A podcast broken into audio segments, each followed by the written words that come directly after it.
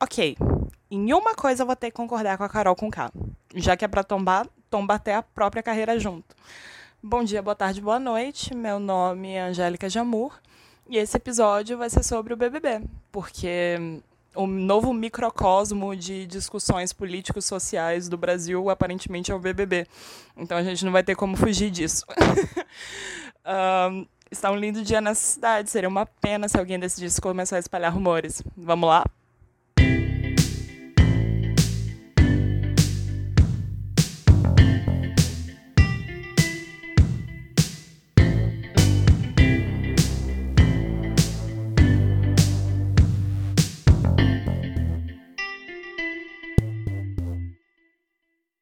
Uh, nos últimos dias, o, o assunto que tem sido mais falado é a cultura de cancelamento.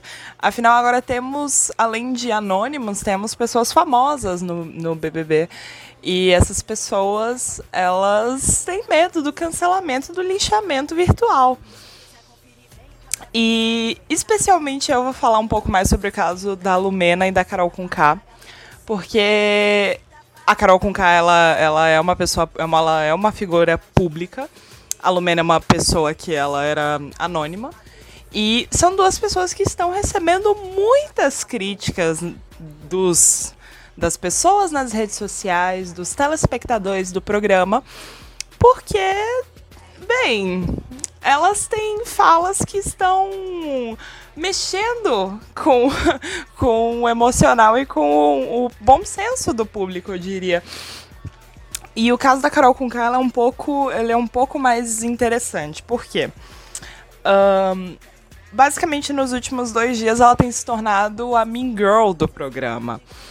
E não vou negar que existem práticas muito duvidosas na fala dela, sem dúvida, nas falas dela.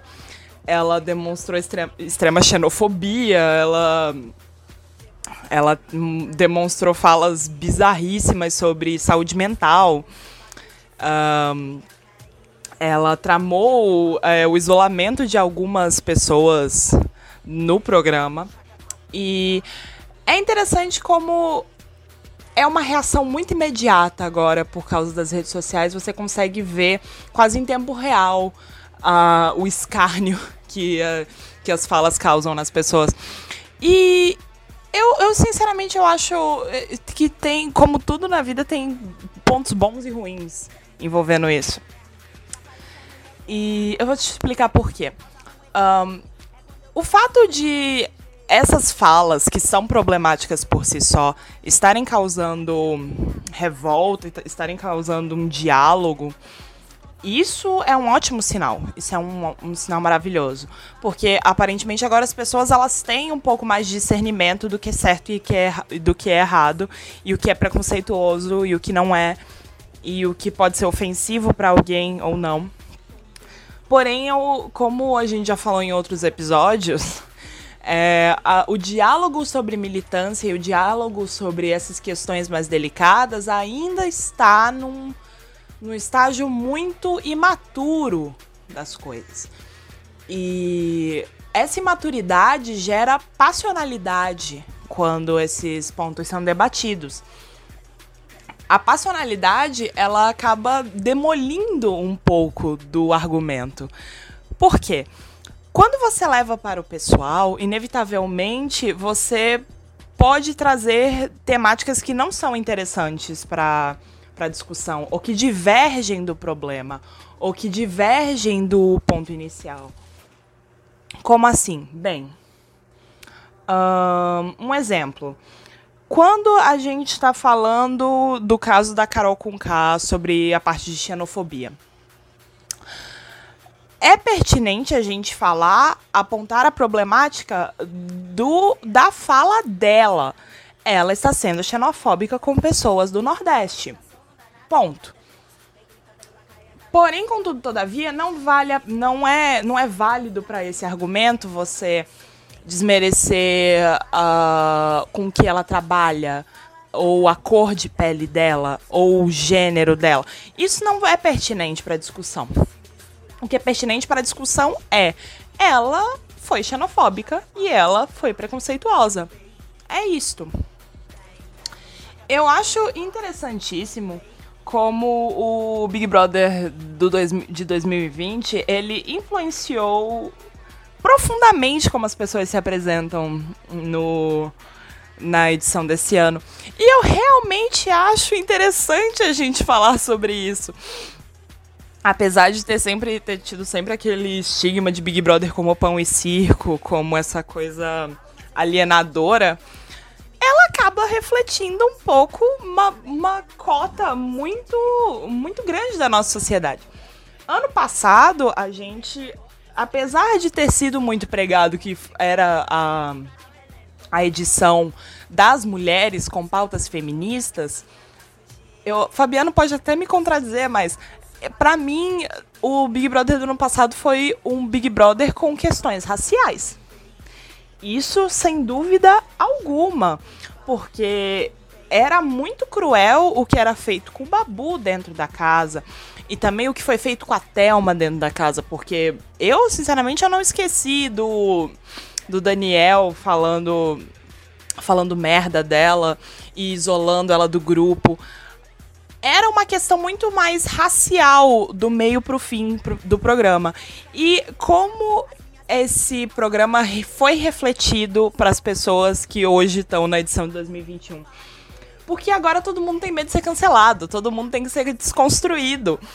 Todo mundo sabe que vai ter eventualmente uma repercussão fora que vai seguir eles depois que a edição acabar. E eu acho que nunca tiveram tantos participantes pretos no programa, o que é maravilhoso, isso é muito legal. Uh, porém, acaba gerando essas esses conflitos, esses atritos. Nos últimos dois dias, a casa basicamente foi ao chão. E foi cancelamento atrás de cancelamento. A Carol com K, o Fiuk, a Lumena. Uh, deixa eu ver se tem mais alguém que eu consigo lembrar de cabeça. Negudi. Negudi entrou já com uma polêmica que talvez eu caia em contradição ou erre aqui. Mas antes do Big Brother, ele ameaçou espancar alguém. Teve uma polêmica nesse nível, então ele já entrou cancelado. Uh, Vitube, que cuspiu na boca do próprio gato, entrou cancelada também. É incrível como esse reality show ele tem a capacidade de destruir ou, ou reconstruir reputações, né? Isso é sensacional. E voltando ao ponto da cultura de cancelamento, voltando a esse a esse grande mal. uh, eu acho que nesse, nessa questão de microcosmo, uh, a, a questão de cancelamento, ela, as pessoas, quando elas estão sendo vigiadas 24 horas, não tem como você ser o ser humano mais desconstruído e mais militante de todos os tempos. Se você não faz isso de uma forma verdadeiramente consciente ou de uma forma verdadeiramente sincera, você. Essa máscara ela vai escapar um pouco. Eu acho que é o que está acontecendo com o caso da Carol com K. A Carol com K, ela se mostrou uma militante de talão. Uma mulher que fala sobre empoderamento e militância quando a câmera tá ligada e quando o microfone tá ligado e quando ela tá gravando as músicas dela. Mas quando chega para praticar essa empatia, essa, essa sororidade na vida real, as, a militância ela fica muito bonita no papel, mas ela escapa pelas mãos quando você quando você está em convivência. E eu acho que é muito importante a gente abordar isso para a questão de realmente educação. Porque a superficialidade dessa, dessa educação ela é muito bonita no papel, essa militância de rede social, essa coisa de ad de post de, de Instagram. Essa coisa que ela é pertinente para o grande escopo da publicidade ou da imagem pública. Um, a parte que tem mais impactado nas redes sociais nesse momento, por enquanto, é a questão das falas é, capacitistas do Nego Di e da, e da Carol Conká. são basicamente falas totalmente preconceituosas sobre doenças mentais. Que também é um, é um ponto muito sensível, que também a galera tá caindo muito em cima. Então foi onda de cancelamento em cima de cancelamento. Eu, sinceramente, eu acho que isso pode se refletir em curto, em curto alcance, em curto período de tempo. Mas sinceramente, o, o, cancelamento ele perdeu um pouco da sua função inicial, ele perdeu um pouco do, do que verdadeiramente ele era. Ele é um termo que foi popularizado durante o período do Time's Up, do movimento das atrizes que estavam expondo abusos sexuais sistemáticos no, na indústria do, do entretenimento. E esse movimento de cancelar era para se retirar o poder aquisitivo e poder sistemático de homens que abusavam desse, desse poder para abusar de mulheres. Hoje cancelar virou, tipo, virou. É, é carne de vaca, não é nada. Você ser cancelado é meme agora. E esse, esse termo ter sido jogado com tanta. com tão pouco cuidado com, com o peso dessa palavra, com o peso do, desse desse ato acabou se tornando isso. Agora a gente vê um cancelado por dia no Twitter. Você, você, você ofendeu, você errou uma vírgula, você é cancelado. E as coisas acabaram ficando muito muito polarizadas mesmo. Elas ficaram binárias, as coisas são maniqueístas. E isso acaba amputando uma parte do diálogo que é muito válida. E por isso que é, a, a, imaturidade sobre a discussão desses assuntos acaba afetando um pouco como a gente aborda esses assuntos. Não tem como a gente sair dessa fase pré-adolescente do diálogo sobre minorias, ou sobre xenofobia, ou sobre capacitismo, se a gente ficar sempre no maniqueísmo dessa, desses assuntos. Porém, já gravei 12 minutos, não quero que o editor sofra com isso. Afinal, o Fabiano que está editando essa, esse Drops. Então, um beijo no seu coração. Esse foi mais um Espalhando Rumores Drops. E é isso.